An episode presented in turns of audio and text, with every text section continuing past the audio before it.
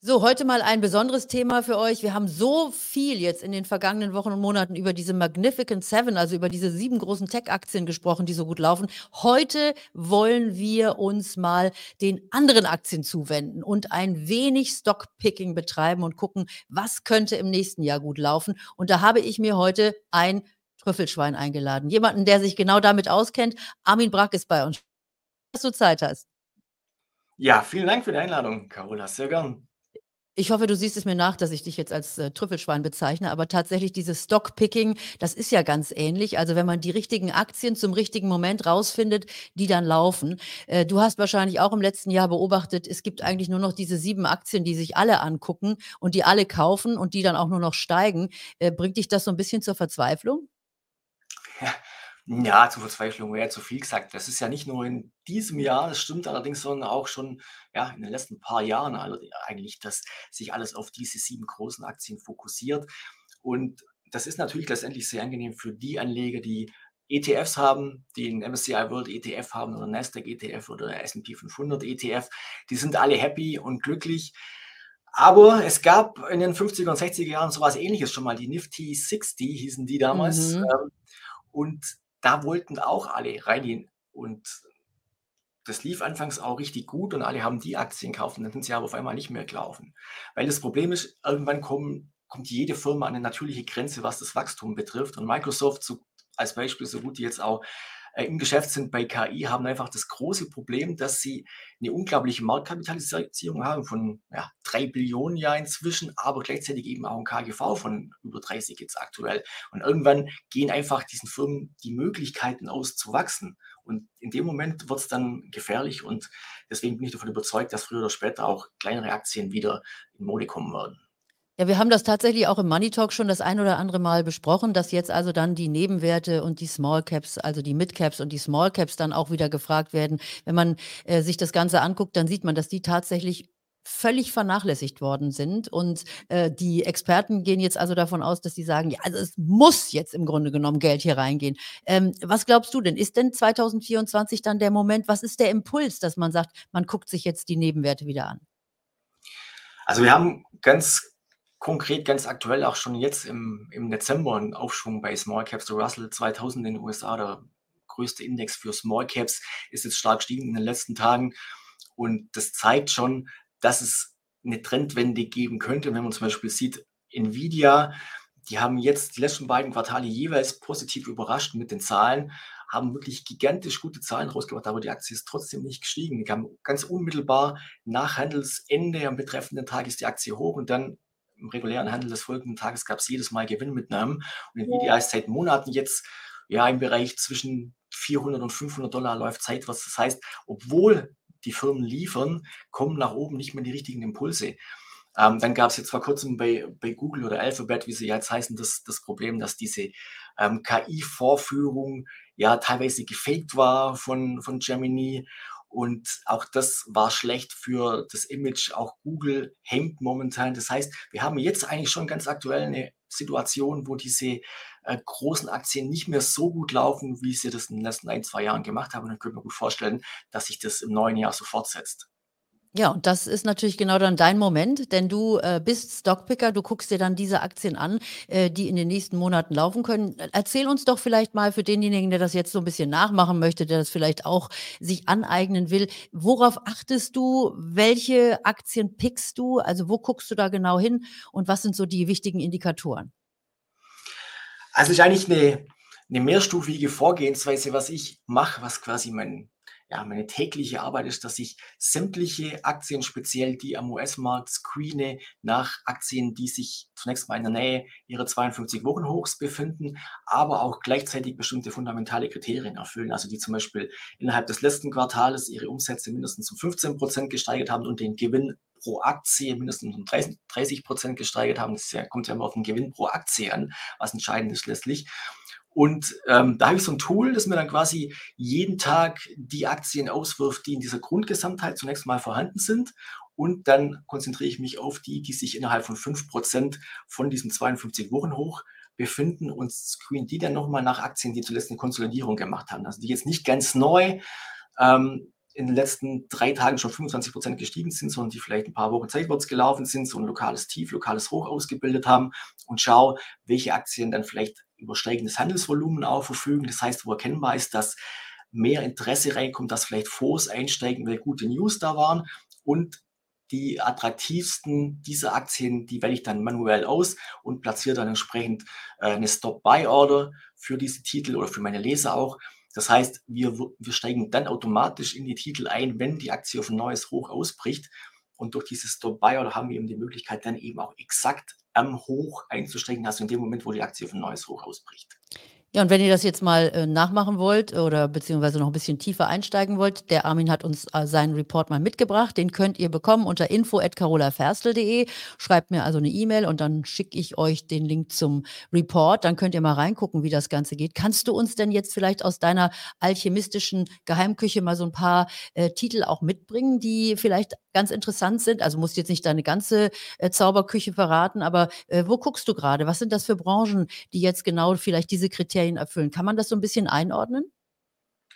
Ähm, ja, kann man schon. Also vielleicht noch ein Kommentar dazu. Das ist, ich höre das gar nicht so gern mit der alchemistischen Zauberkiste und so. Da, ähm, es gibt im Prinzip nicht dieses ultimative Geheimrezept. Aber was eben ganz klar sich zeigt, ja, seit Jahrzehnten ist, dass bestimmt, also die Aktien, die am stärksten steigen, die über viele Jahre hohe Performance liefern, dass das eben die Aktien sind, die außergewöhnlich hohe Gewinnsteigerungen aufweisen und die das auch mehr oder weniger aus heiterem Himmel machen. Also Aktien, die vom Markt noch relativ niedrig bewertet sind, dann aber positiv überraschen durch starke Quartalsergebnisse und eben durch Quartalsergebnisse auch die organisch zustande kommen, also nicht durch irgendwelche Übernahmen, sondern wirklich durch eine Verbesserung des operativen Geschäfts, durch neue Produkte, durch neue Dienstleistungen und dann entsprechend auch äh, hohe Margen erzielen können, weil es sich um, ja, um Unikate handelt, um, um äh, spezielle Technologien, die eben nur dieses Unternehmen hat. Zum Beispiel ähm, aktuell natürlich die KI-Geschichte ist sehr, sehr äh, im Fokus. Und ich habe bereits vorher gesagt, Aktien wie Nvidia, die sind schon extrem gut gelaufen, aber es gibt eben Aktien hier aus, aus der zweiten Reihe, die, die zuliefern quasi, die zum Beispiel ähm, Softwareentwicklern dabei helfen, KI zu entwickeln, Softwareprogramme zu entwickeln. Und da gibt es eine, eine Aktie, die nennt sich GitLab. Die, äh, da ist auch, auch Google beteiligt an denen. Die entwickelt quasi Software für andere Softwareingenieure, für äh, sogenannte Coder und sorgt dafür, dass deren Arbeit sich massiv erleichtert, dass insgesamt die Softwarefirmen wesentlich weniger Zeit benötigen, um neue Software auf den Markt zu bringen und eine eine Vielzahl an anderen Features, die dann noch dazukommen. Und da gibt es im Prinzip in diesem Markt gibt's zwei Player. Zum einen ist es GitHub, eigentlich der, der bekannte oder die bekanntere Firma, weil die 2018 von Microsoft aufgekauft worden sind. Aber die können wir logischerweise dann nicht mehr kaufen an der Börse, weil die eben zu Microsoft gehören. Aber es gibt eben auch diese GitLab, die noch kleiner ist, aber eben schneller wächst und dadurch dass Google zwar beteiligt ist, aber denen gehören 3, 4 Prozent an der Firma und die Aktie selber ist eben äh, börsennotiert. Deswegen haben wir als Aktionäre die Möglichkeit, ähm, so eine Aktie direkt zu kaufen, was natürlich dann viel spannender ist, als wenn wir eine Microsoft jetzt kaufen. Ja, und ihr, an der Stelle nochmal ganz wichtig für euch alle, das ist hier keine Anlageberatung, sondern das, was wir machen, das sind reine Ideen, die wir euch mitgeben. Also wenn ihr hier euch die Aktien näher anschaut, die wir erwähnen im Money Talk, dann müsst ihr nochmal nachgucken und nachfragen bei jemandem, der sich auskennt, dem ihr vertraut. Also bitte nicht einfach blind mit dem ganzen Geld in sowas reinspringen. Auch das, diese Werte, über die wir jetzt hier sprechen, dieses Stockpicking, bezieht sich natürlich auch immer nur auf einen kleinen Teil eures Vermögens und eurer Anlagegelder, weil äh, ihr im Grunde genommen eine große Basis oder eine größere Basis haben solltet und Stockpicking dann betreibt, Einzelwerte, also dann anguckt, wenn ihr euch schon so eine Basis geschaffen habt. Das vielleicht mal so als kleiner Disclaimer an, an dieser Stelle. Genau, ganz genau. Und an der Stelle auch wichtig, also sowas wie, wie GitLab ist aus meiner Sicht eben auch eine Trading-Aktie. Das heißt, es ist ganz wichtig, dass die dann, wenn man über Stop Buy einsteigt, dann entsprechend eben auch einen Stop drunter setzt äh, zur Absicherung. Ich arbeite da zum Beispiel gerne mit sogenannten Darvas-Boxen. Ähm, die entstehen immer dann, wenn eine Aktie ein neues Hoch macht, dann ein lokales Tief hinterher und dann drei Tage in Folge äh, hintereinander sich innerhalb dieser Trading Range bewegt. Und dann kann man einfach ganz leicht den Stop unter das untere Ende der Trading Range setzen und sich so absichern. Das heißt, man kann so die Verlu den möglichen Verlust quasi von vornherein begrenzen und lässt aber nach oben dann die Gewinne laufen. Das ist die grundsätzliche und, Strategie dahinter. Ihr merkt schon, hier geht es jetzt ein wenig mehr um Trading. Das ist also nicht das, was wir auch häufig im Money Talk haben, wo wir sagen, kauf eine Aktie, lass sie liegen, so wie das Costolani immer wieder äh, gesagt hat und schlaf ein wenig und wenn du aufwachst, hast du mehr davon. Das Trading-Thema, das ist ganz wichtig, das nehme ich mehr und mehr hier auch auf den Money Talk mit drauf auf den Kanal. Wenn ihr mehr davon wissen wollt, dann schreibt mir das bitte auch mal in die Kommentare, denn ich finde das sehr, sehr spannend. Aber Armin, wir müssen an der Stelle natürlich mal nachfragen, also bei dem Trading-Thema, wie viel Zeit verbringst du denn am Tag dann auch mit dieser Auswahl und Analyse Analyse deiner Aktien? Also bist du 24 Stunden nonstop beschäftigt oder wie muss man sich so einen Trading-Tag vorstellen? Ja, also ich mache das Vollzeit. Ich muss sagen, ich mache auch nicht nur jetzt Trading. Wir haben, ähm, ich habe auch Depots, die mittel- und langfristig ausgerichtet sind.